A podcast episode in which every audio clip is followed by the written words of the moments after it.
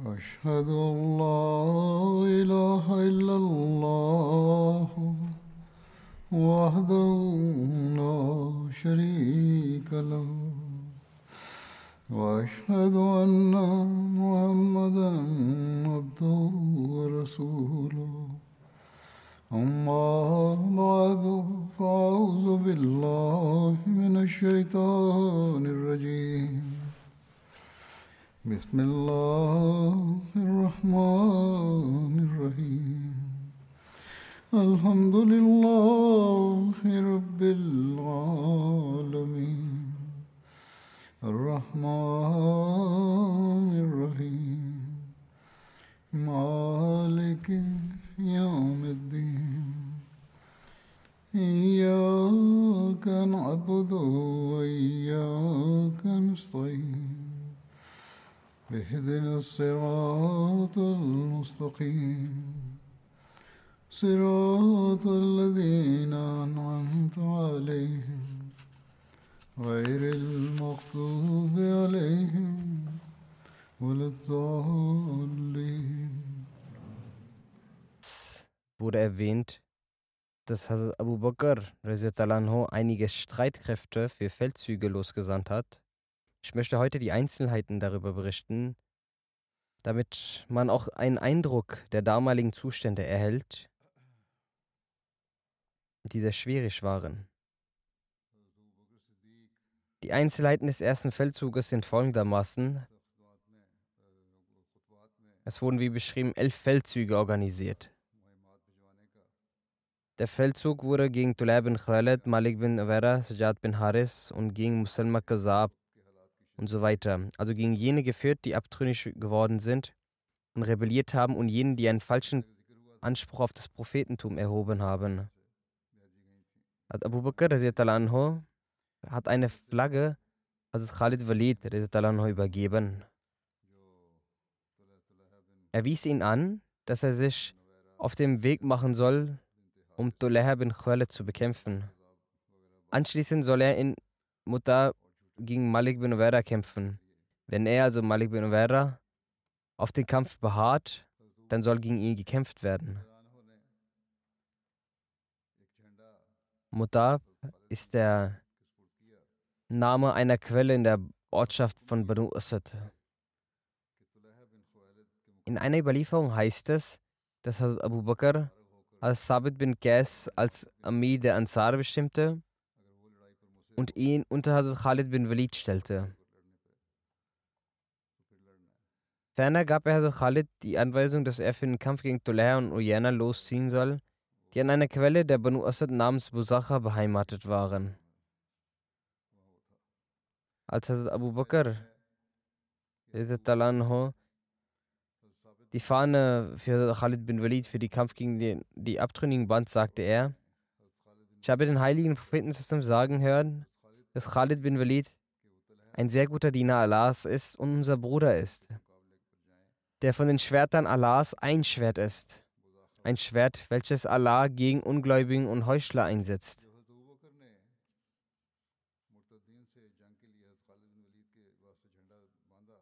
Abu Bakr hat Khalid bin Walid zu Tuleha und Uyana geschickt. Ich möchte auch kurz über diese Gegner sprechen. Tuleha Asadi war einer derjenigen, die den falschen Anspruch auf Prophetentum erhoben hatten. Er trat in den letzten Jahren des gesegneten Lebens des heiligen Propheten zusammen in Erscheinung.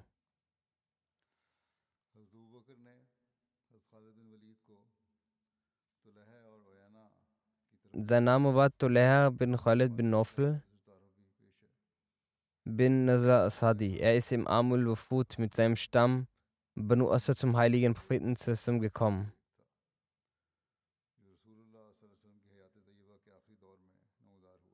Nachdem er in Medina ankam, grüßte er den heiligen Propheten zusammen und sprach so, als hätte er einen Gefallen getan. Er sagte, wir sind zu ihnen gekommen. Wir bezeugen, dass es nie, niemanden Anbetungswürdigen gibt außer Allah und dass er der, dass der Prophet zusammen Allahs Dienern Gesandter sind. Dann sagt er zum Propheten zusammen, trotz der Tatsache, dass sie niemanden zu uns geschickt haben, tun wir dies. Und unsere Anwesenheit reicht auch für jene von uns aus, die zurückgeblieben sind. Nachdem sie zurückgegangen sind, wurde Tulea bereits zu Lebzeiten des heiligen Propheten zusammen abtrünnig und erhob den Anspruch auf Prophetentum. Ebenfalls hat er Samida als das Zentrum seines Militärs bestimmt.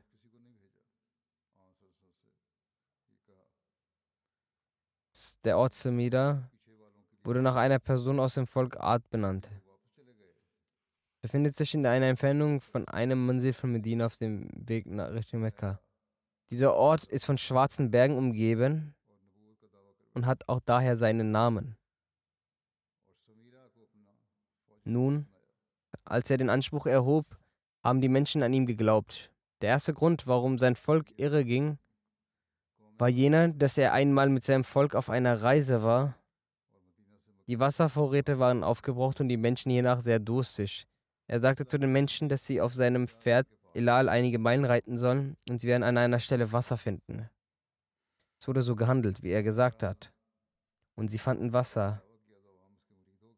Daher wurden die Dorfbewohner Opfer dieses Fitners. Er hat sicherlich zuvor gesehen, dass an dieser Stelle Wasser vorhanden ist. Auf eine scharfsinnige Art hat er gehandelt und die Unwissenden wurden dadurch Opfer seiner Fitness.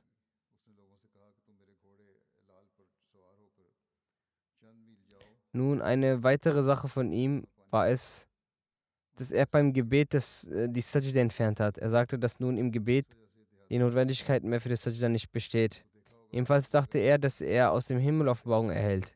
Er hat einige Reime als Offenbarung präsentiert. Aus der Geschichte geht hervor, dass er in der Zeit der Jahiliyyah, in der vorislamischen Zeit, die Wahrsager solche Reime den Leuten vortrugen, damit die Leute eine Ehrfurcht vor ihnen empfinden. Doler war ebenfalls ein solcher Wahrsager.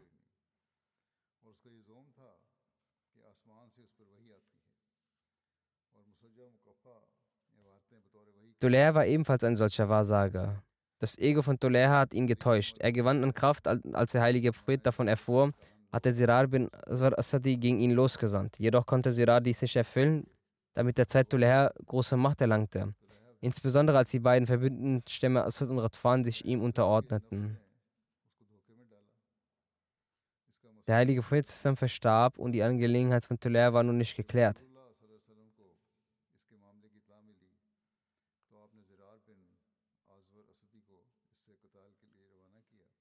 Als Hazrat Abu Bakr das Amt des Khalifen übernahm, stellte er eine Armee bereit, um die Rebellen und Abtrünnigen zu vernichten und wählte auch ihre Führer aus.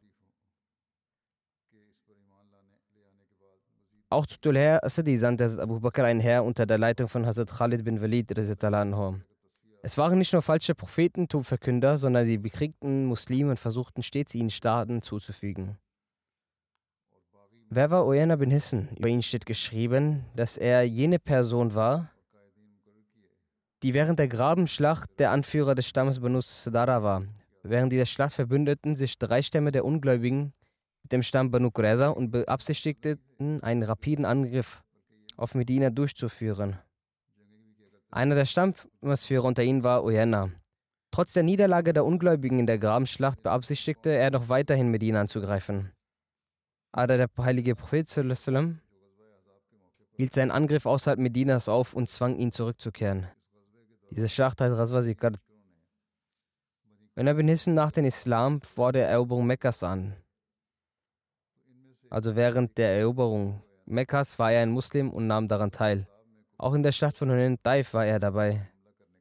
Der heilige Prophet sandte ihn im 9. Hijra mit 50 Reitern für die Bestrafung der Banu Tawim. Keiner darunter war ein Ansar-Gefährte oder ein Muhajir-Gefährte. Der Grund für diese Schlacht war, dass der Stamm Banu Tawim die Arbeiter des heiligen Propheten daran hinderte, die Spenden des Sadqat mitzunehmen. In der Ehre von Abu Bakr vereinten sie sich mit den abtrünnigen Rebellen und wurden somit Teil des Fitners der Abtrünnigkeit. Sie wandten sich zu Tulea und legten das Treugelübde bei ihm ab. Doch sie kehrten später wieder zurück zum Islam. Diese Menschen kämpften schon früher gegen den Islam. Dann nahmen sie den Islam an und kämpften erneut. Dann steht geschrieben, als Awal Sofian und ihre Befürworter sich in Busacha versammelten, sandte Tuleha den Stamm Banu Jadila und Ros, welche zwei Zweige des Stammes der waren, die Botschaft, dass diese unverzüglich zu ihm kommen sollen. Einige Personen der Stämme eilten sofort zu ihm und wiesen auch ihr Volk an, dass sie zu ihm kommen sollen. Die kamen dann auch zu ihm an. Bevor Hazrat Abu Bakr Hazrat Khalid bin Walid nach Sulkassa sandte, sagte zu Hazrat Adi, dass er zu seinem Volk, dem Stamm der, gehen soll. Es soll nicht sein, dass sie zunichte gehen. Dass sie kämpfen und dann zunichte gehen. Hazrat Adi kam zu seinem Volk. In Servan Radib hielt er an, lud diese zum Islam ein und machte ihnen Angst. Dabei ist auch ein Ort in Radfan. Es wird auch gesagt, dass es der Name der Quelle in Banu Murrah bin Auf ist. Nach ihm ging Hazrat Khalid bin Walid los.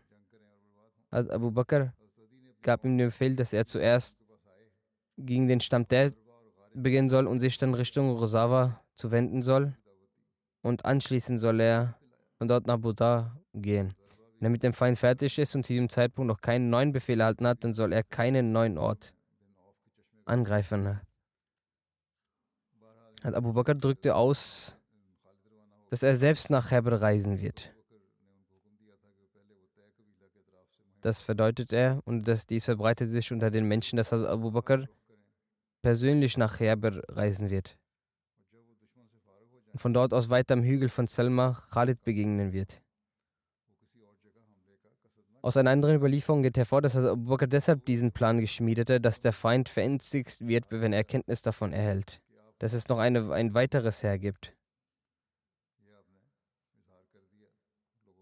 Obwohl er das gesamte Heer schon bereits mit Hazrat Khalid gesandt hatte. Khalid ging los. Von Musacha ging er weiter nach Ajar. Ajar und Selma sind auch zwei Berge. Selma wurde schon bereits vorher erwähnt links von Samira, gemäß einer Aussage von Banute. Khalid deutete, dass er nach Heber reisen wird und von dort aus nach Der reisen wird zum Kampf. Auf diesem Grund dieses Plans blieben die Bewohner von Der fort und gingen nicht zu Teleha. Also Adi kam auch in Der an und lud die Menschen dort zum Islam ein. Sie sagten, dass wir gewiss nicht Abu Fasil Gehorsam leisten werden. Mit Abu Fasil meinten sie Hazrat Abu Bakr anho.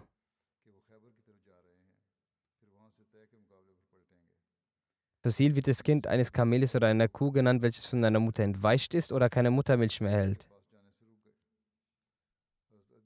Weil die Wörter Bikr und Fasil beides als Kinder von Kamelen definiert werden, nannten einige Menschen Hazrat Abu Bakr Abu Fasil, um ihn zu erniedrigen. Adi sagte zu ihnen, gegen euch ist ein so großes Heer gezogen, welches kein Mitleid mit euch zeigen wird. Und die werden euch so erbarmungslos töten, dass keiner von euch in Frieden sein wird. Ich habe euch nun gewarnt, weiter sollt ihr wissen. In einer weiteren Überlieferung steht geschrieben, dass er zu seinem Volk sagte, dann werdet ihr Abu Bakr mit dem Titel Fahalul Akbar gedenken. Baal wird des Menschen eines Tieres genannt. Das heißt, noch nennt ihr ihn zum Erniedrigen des Kind eines Kameles, doch danach werdet ihr gezwungen sein, ihn starkes männliches Kamel zu nennen. Die Bewohner des Stammes der sagten, nachdem sie es hörten, Geh zu diesem Angriffsherrn und überzeuge sie, uns nicht anzugreifen, bis wir unsere Verbündeten, die in Busacha sind, zurückholen können. Wir befürchten, dass wenn wir Tulea Widerstand leisten, während noch all unsere Bewohner bei ihm gesperrt sind, dass er die alle töten oder einsperren wird. Das war über ihn bekannt, dass er seine Gegner nicht freilässt. Und die, die von dem Stamm der, die Bewohner sagten, weil einige von uns sich noch dort befinden, dann wird Tulea sie töten, wenn er erfährt, dass sie Muslime werden wollen. Die empfing Hazrat Khalid in der Ortschaft Sunna. Sunna war ein Ort in der Umgebung von Medina. Hazrat Adi sagte zu Hazrat Khalid, Geben Sie mir drei Tage Aufschub, danach werden 500 Kämpfer dazustoßen, mit denen Sie den Gegner angreifen können und den Gegner zerstören können. Dies ist besser, als dass das Volk in Höllenfeuer geworfen wird. Al-Khalid nimmt diesen Vorschlag an. Adi ging zu seinem Volk.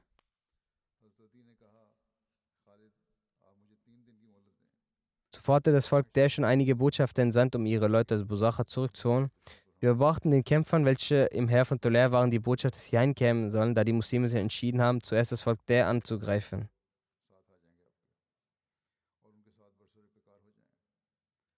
So kehrten sie für ihre Verteidigung zurück. Das war der Plan. Danach gab Adi Hazrat Khalid die Botschaft, dass sein Volk wieder zurückgekommen ist und den Islam erneut angenommen haben. Ein Schriftsteller schreibt,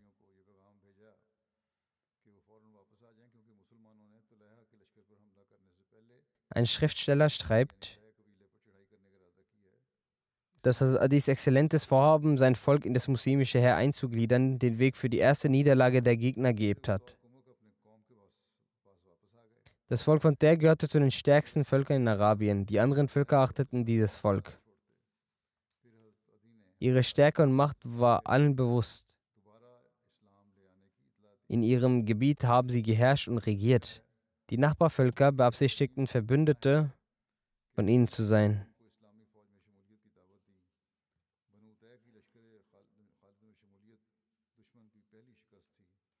Danach ging Hazrat Khalid zur Quelle Unsur, also eine Quelle in der Nähe von Volk Te, um gegen das Volk Jadila anzutreten.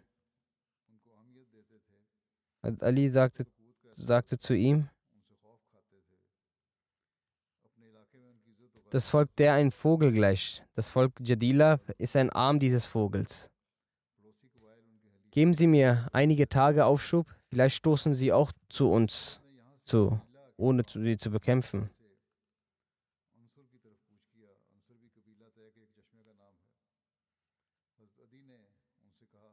So wie er zuvor die Menschen von Ors, also dem anderen Volk von der in das Heer eingegliedert hat. Adi tat das gleiche und ging zum Volk Jadila. Er sprach kontinuierlich mit ihnen, bis sie auf die Hand ihm das Treugelübde ablegten. Diese Botschaft gab Adi Hazrat Khalid weiter und das Volk Jadila stoß mit tausend Kämpfern dazu. Khalid bin Walid marschierte, nachdem das Volk der zum Islam konvertierte, in die Richtung von Tuleh Sadi. Als Khalid bin Walid sich dem Gegner näherte, schickte er Hazrat, Ukasha und Hazrat Sabit bin Akram voraus.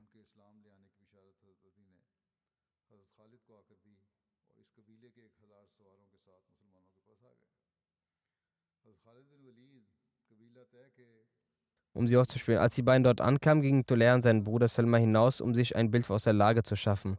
Salma tötete Hazrat Sabit, ohne ihm einen Aufschub zu geben. Als Tulea sah, sein Bruder Sabit getötet hat, rief er ihn zu sich, um ihn in den Kampf gegen Hazrat Ukasha zu unterstützen, da er ohne ihn verloren hätte. So kämpften beide gegen Hazrat Ukasha und töteten auch ihn.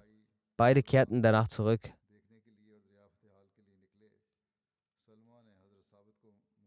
Gemäß einer anderen Überlieferung, gemäß einer anderen Überlieferung heißt es, dass Khalid bin Walid Hazrat Ukasha und Hazrat Sabit Ansari losschickte, um die Gegner auszuspähen und der Bruder von Tuleha namens Sevar beide Gefährten traf und die Gefährten ihn töteten.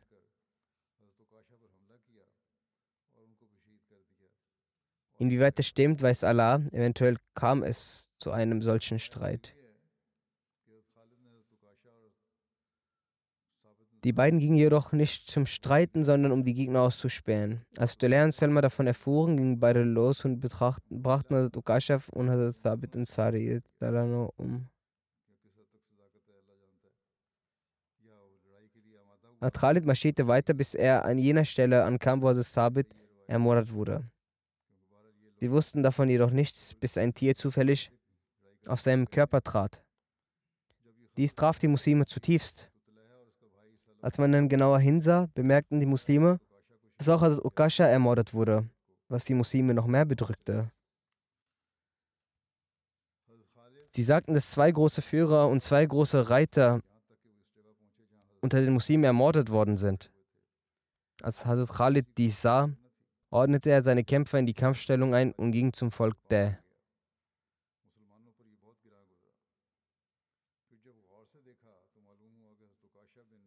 In einer Überlieferung heißt es, dass Hazrat Adi zu Hazrat Khalid sagte, dass er ihm noch einige Tage Aufschub gewähren soll und er Talanu zu jedem Volk von der gehen wird und eine größere Anzahl als vorhanden mitbringen wird. Dann werde ich selbst mit ihnen gegen den Gegnern kämpfen.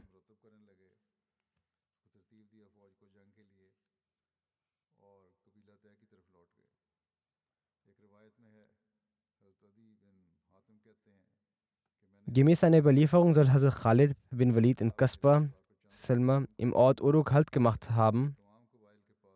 Doch in einer anderen Überlieferung heißt es, dass er im Ort Hijab weilte.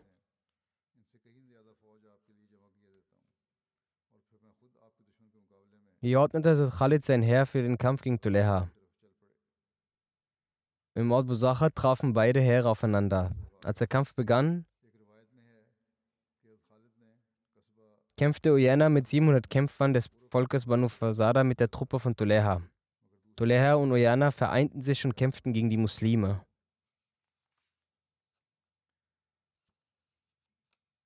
Tuleha saß mit seinem Gewand in seinem Zelt, da er sich als Prophet ausgab, und gab seiner Gefolgschaft Wissen über das Ungesehene. Er sagte, ihr sollt kämpfen und ich werde von hier aus das Ungesehene euch berichten, wie es ausgehen wird. Seine Truppen kämpften, während er in seinem Zelt sitzend ihnen Anweisungen gab. Nachdem Uyena im Kampf Leid zu tragen hatte und er großen Verlust erlitt, kam er zu Tulea und sagte, ist Gabriel etwa immer noch nicht zu dir gekommen? Wir werden im Krieg überwältigt und du behauptest, dass du Offenbarung erhältst und Gabriel dir sagen wird, was passieren wird? Sagt nun, kam nur nichts dabei raus, ist Gabriel noch nicht erschienen? Er sagte nein. Und er kehrte zurück und war wieder im Kampf beschäftigt. Als ihn die Heftigkeit des Kampfes wieder besorgte, kam er wieder zu Tolär und sagte, Wehe dir, ist Gabriel etwa immer noch nicht zu dir gekommen?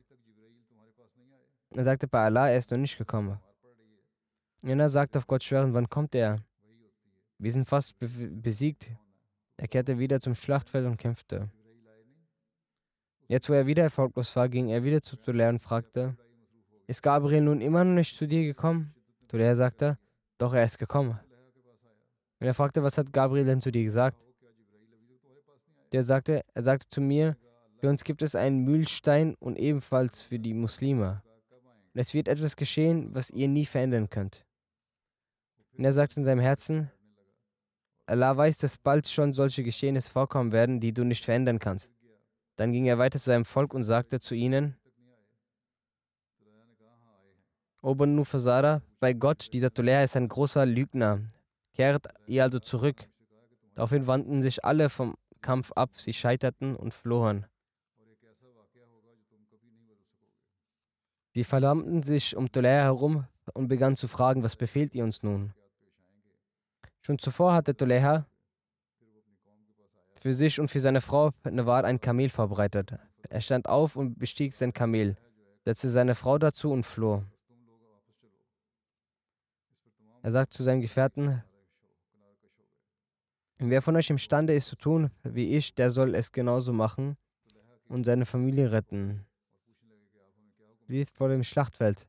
Darauf zog Dulea nach Hoshea, bis er Syrien erreichte. Seine Gruppe verstreute sich und Allah besiegte viele von ihnen. Viele wurden getötet. Gemäß einer Überlieferung zog Dulea nach der Flucht vom Schlachtfeld nach Nakka bei Banu Kalb und akzeptierte dort den Islam.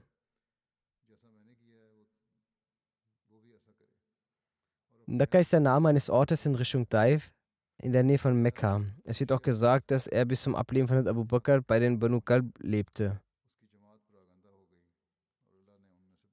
Die Banu Amir, ihre Mittelschicht und Oberschicht, saßen bei ihm und genauso die Stämme Sulaim und Hawazin.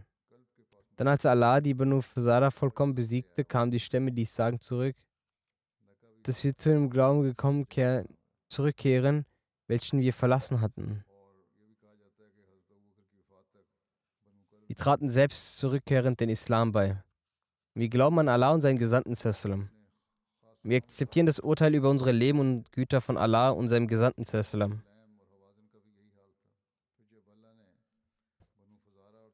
In einer Überlieferung von Tariq Tabri heißt es, dass nach der Niederlage der Leute von Bosacha die Banu Amir kamen und sie sagten, wir treten in den Glauben ein, den wir verlassen hatten. Hazrat Khalid nahm auf der Bedingung ihr Treugelübde an, nämlich von den Leuten von Bosacha, also als der. Sie alle akzeptierten auf der Bedingung der Annahme des Islam die Gehorsamkeit. Die Worte des Treugelübdes waren,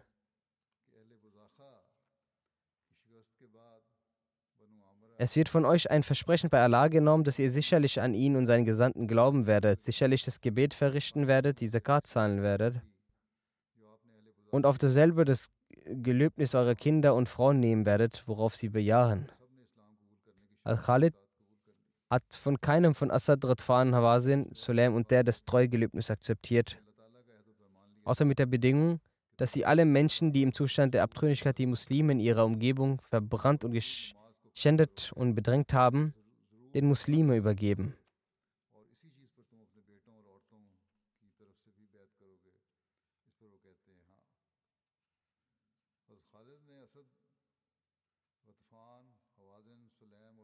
Also Khalid hat von ihnen das Treugelübnis erst angenommen, als sie jene ihrer Mitglieder den Muslimen übergaben, die den Muslimen Schaden zugefügt haben, sie getötet haben, Häuser niedergebrannt haben Muslime selbst verbrannt haben, sie geschändet haben und sie ins Feuer geworfen haben. Also Khalid sagte, wenn ihr all diese Sachen erfüllt, erst dann wird euer Treuegelöbnis angenommen. Alle Schuldigen sollen vorgeführt werden. Alle diese Stämme, Stämme haben solche Menschen als Khalid übergeben. Somit nahm Khalid das Treuegelöbnis dieser Stämme an. Jene Menschen, die an den Muslimen Gewalttaten ausgeübt hatten, wurden entsprechend getötet.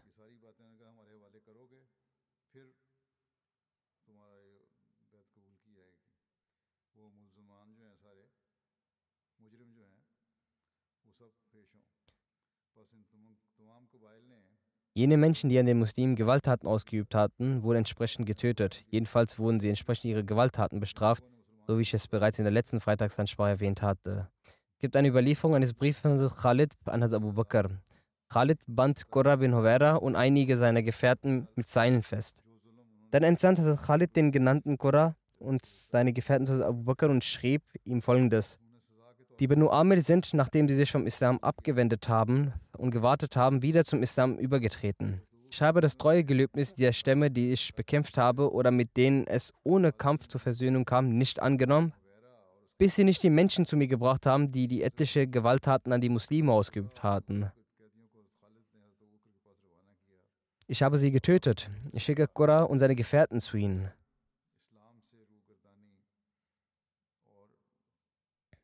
Auch also Abu Bakr schrieb einen Brief an Hazrat Khalid.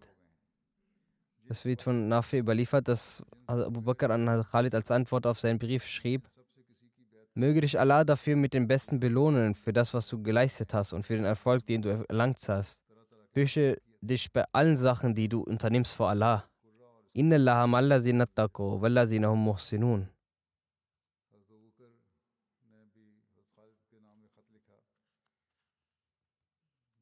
Wahrlich, Allah ist mit denen, die rechtschaffen sind und die Gutes tun. Bemühe dich aufrichtig in der Sache Allahs und zeige keine Nachlässigkeit. Jene Person, die einen Muslim getötet hat und in deine Obhut kommt, dann töte sie. Und töte sie auf solch eine Weise, dass sie andere Menschen abschreckt jene Menschen, die das Gebot Allahs abgelehnt haben und sie die Feinde des Islams sind. Wenn der Islam keinen Nutzen durch ihren Tod erzielt, kannst du sie töten. Also Khalid verweilte einen Monat lang in Busacha und machte Razzien auf der Suche nach solchen Menschen und nahm sie fest. Und somit bestrafte er gemäß der Anweisung von Abu Bakr solche Menschen sehr streng.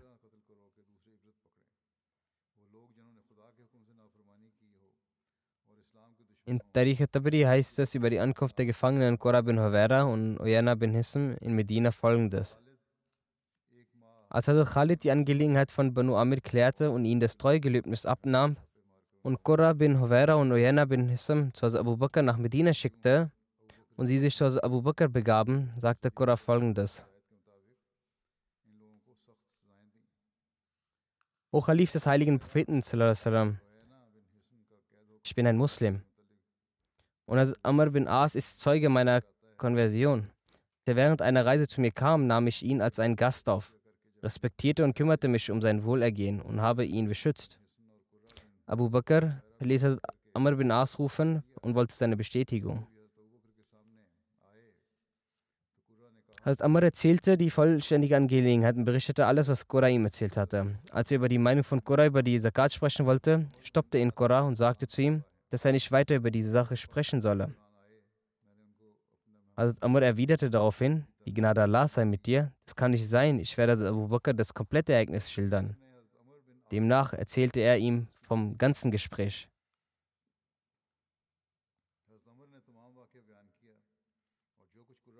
Qurra hatte bezüglich der Zakat zuerst gesagt, dass wenn dessen Forderung beendet wird, dann würden die Araber auf sie hören. Also dass keine Zakat eingenommen werden soll. Hierauf antwortete Amr, als wärst du ein Ungläubiger geworden.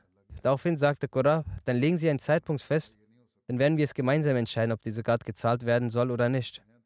Abu Bakr ignorierte dies. Jedenfalls, trotz seiner Worte hörend, schaute Abu Bakr darüber hinweg und begnadigte sein Leben.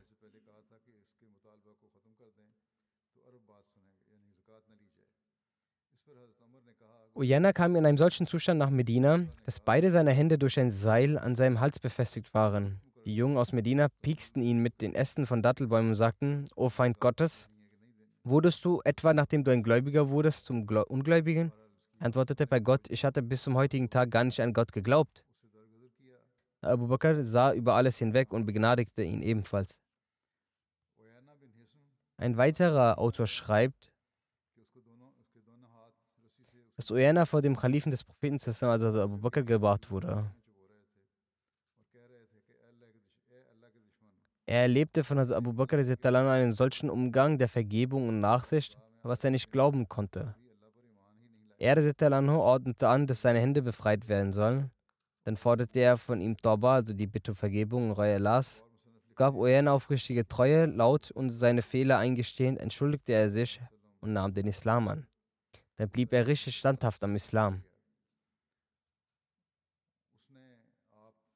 Jener, der den Anspruch eines falschen Prophetentums erhoben hatte und rebellierte, nämlich Tulea Sadi, nahm auch den Islam an. Über ihn steht geschrieben, dass der Grund für Tuleas Annahme des Islam war, dass als er die Nachricht bekam, dass die Stämme Assad, Radfan und Banu Amir Muslime geworden sind, er ebenfalls Muslim wurde.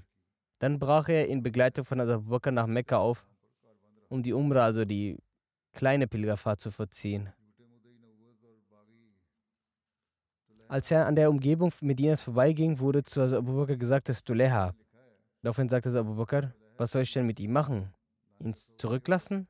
Sicherlich hat Allah ihn zum Islam recht geleitet. Tulea ging nach Mekka und vollzog die Umrah. Dann kam er, nachdem also Umar zum Khalifen wurde, für dessen Bett, also dessen Glaubensbekenntnis zu ihm. Umar sagte zu ihm, Du bist der Mörder von Ukasha und Sabit. Bei Gott, ich werde dir nie dich nie mögen können. Er sagte, O Amidul Muminin, warum trauen Sie um diese zwei Menschen, denen Allah Ehre durch meine Hand gewährte? Das heißt, sie wurden gemartert. Und er ließ mich nicht durch ihre Hand gedemütigt werden. Das heißt, er wurde nicht gedemütigt, starb nicht durch ihren Angriff. Er wäre in die Hölle gekommen. Heute habe er den Islam angenommen, erhalte den Segen Allahs.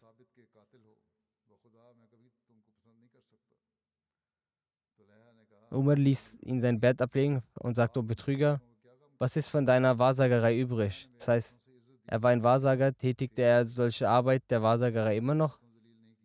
Er sagte, ab und zu hauche ich einen Zauber auf etwas. Dann ging er zum Wohlen des Stammes verblieb dort. Während der Irakkriege zeigte Tulea im Kampf gegen die Iraner ein gutes Beispiel. An Mut und Tapferkeit, nachdem er zum Muslim wurde. Kämpfte er in, äh, in, der, in den Irakkriegen und er kämpfte gut. Bei der Schlacht von Nevada wurde er im 21. Jahr nach der Hijra gemartert. Also er starb einen Märtyrertod.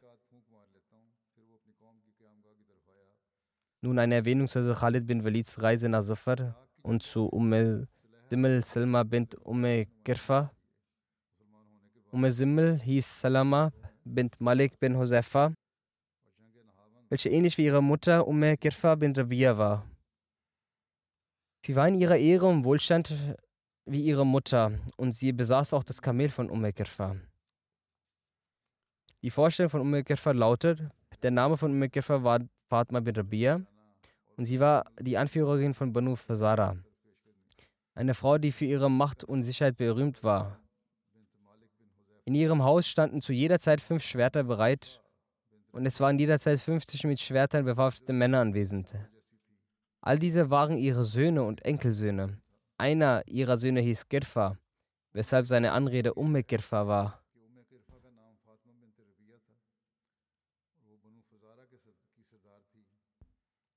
Obwohl ihr wahrer Name Fatma bin Rabia lautete. Ihr Haus lag an einer Seite von Wadi el-Qura, welcher in der Entfernung einer siebennächtigen Reise von Medina lag.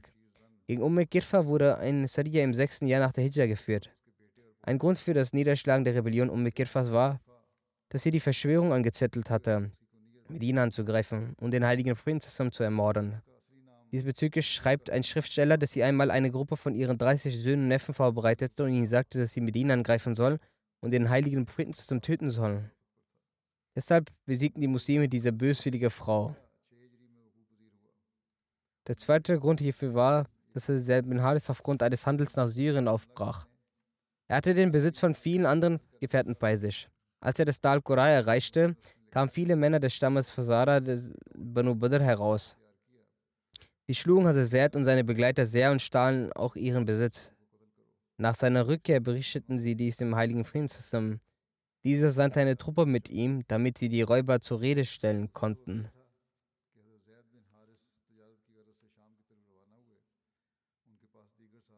Eine Begebenheit von Umm Simmel Salama, der Tochter von Umm Kirfa, lautet, dass einige Leute aus Radfan, der Sulaim und Hawazin, die bei der Busacha-Schlacht die Niederlage gegen Khalid erlitten hatten, laufen zu Umm Simal Salama bint Malik kamen und versprachen, dass sie gemeinsam gegen die Muslime kämpfen würden und ihr Leben opfern würden, aber niemals zurücktreten würden. Die Verlierer der Schlacht von Busacha versammelten sich in Safar. Safar liegt auf dem Weg zwischen Basra und Medina und dort befindet sich ein Brunnen.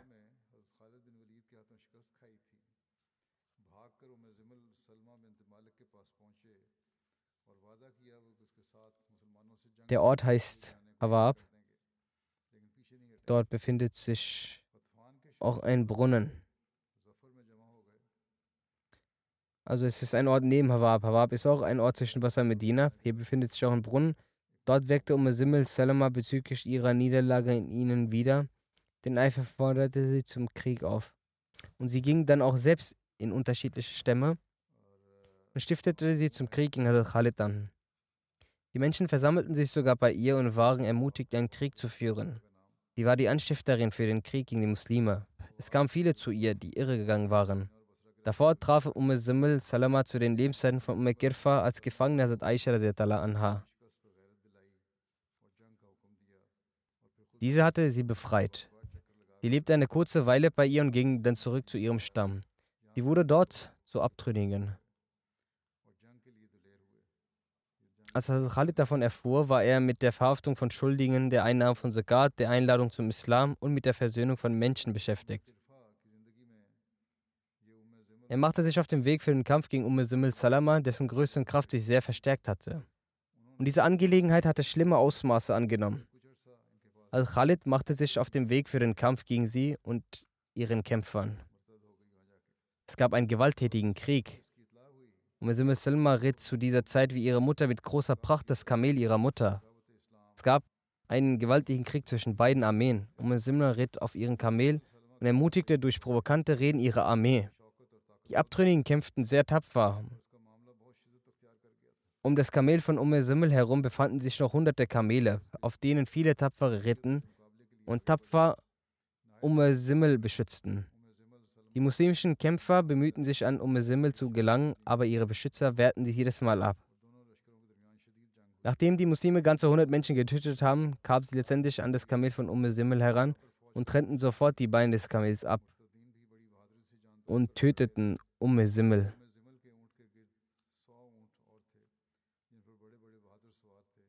Als seine Begleiter ihr Kamel schützen sahen und dass sie getötet wird, verloren sie den Mut und begannen fassungslos vom Schlachtfeld zu fliehen. So erkaltete das Feuer dieser Unruhe und im nordöstlichen Teil der arabischen Halbinsel wurde die angeheizte Stimme und Rebellion beendet. Also Khalid schickte Abu Bakr die Nachricht über diesen Sieg. Diese Erwähnung über Abu Bakr wird künftig inshallah fortgeführt werden. Heute trage ich nur so viel davon vor.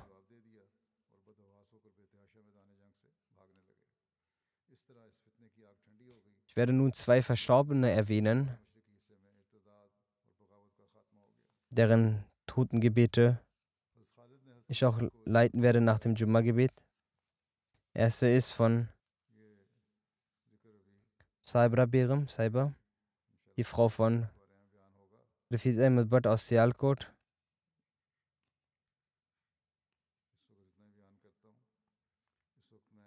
Vor kurzem verstorben ist.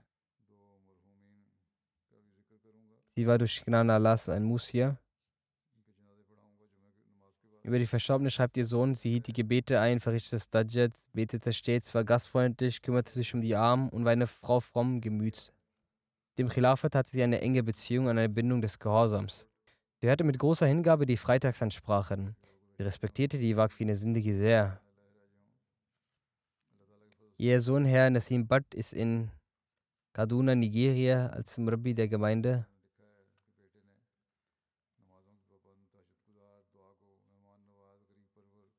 Da er sich im Tätigkeitsberufsleben befindet, konnte er im Totengebet und der Beerdigung seiner Mutter nicht teilnehmen.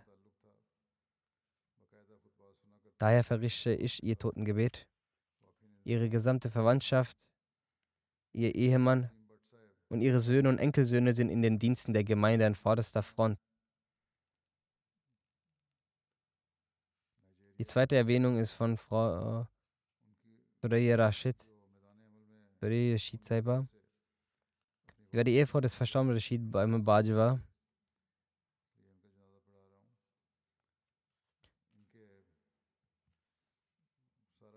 Verstorbene verstarb am 20. April, ebenfalls in Kanada. Auch sie war eine sehr fromme Frau, eine gottesfürchtige, stets betende, sich um alle kümmernde, gastfreundlich und kommunikativ. Eine lange Zeit hatte sie die Möglichkeit, als Vorsitzende ihres Viertels zu dienen. Auch hatte sie sehr viel die Möglichkeit, Kindern den Koran zu lehren und dann aufgrund der Erziehung und Bildung ihrer Kinder verkaufte sie ihr gesamtes Hab und Gut und ließ sich in Rabwa nieder und erbaute dort ein Haus bzw. beziehungsweise vielleicht hat sie kein Haus dort erbaut. Jedenfalls kam sie nach Rabwa. Die Verstorbene war Musir, auch einer ihrer Söhne. Herr Zafir Bajwa ist Murabi der Gemeinde in Rabwa.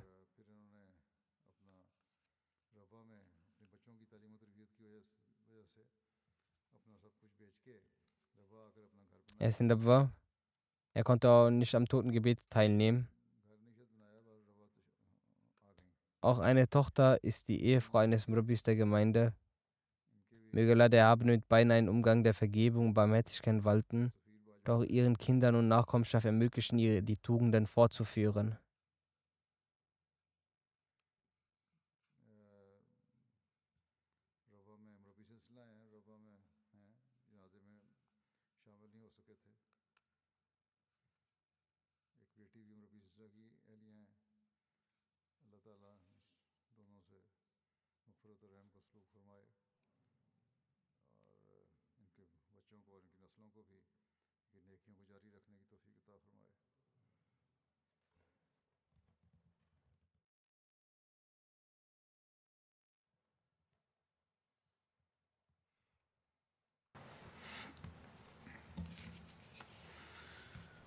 الحمد لله الحمد لله نحمده ونستعينه ونستغفره ونؤمن به ونتوكل عليه.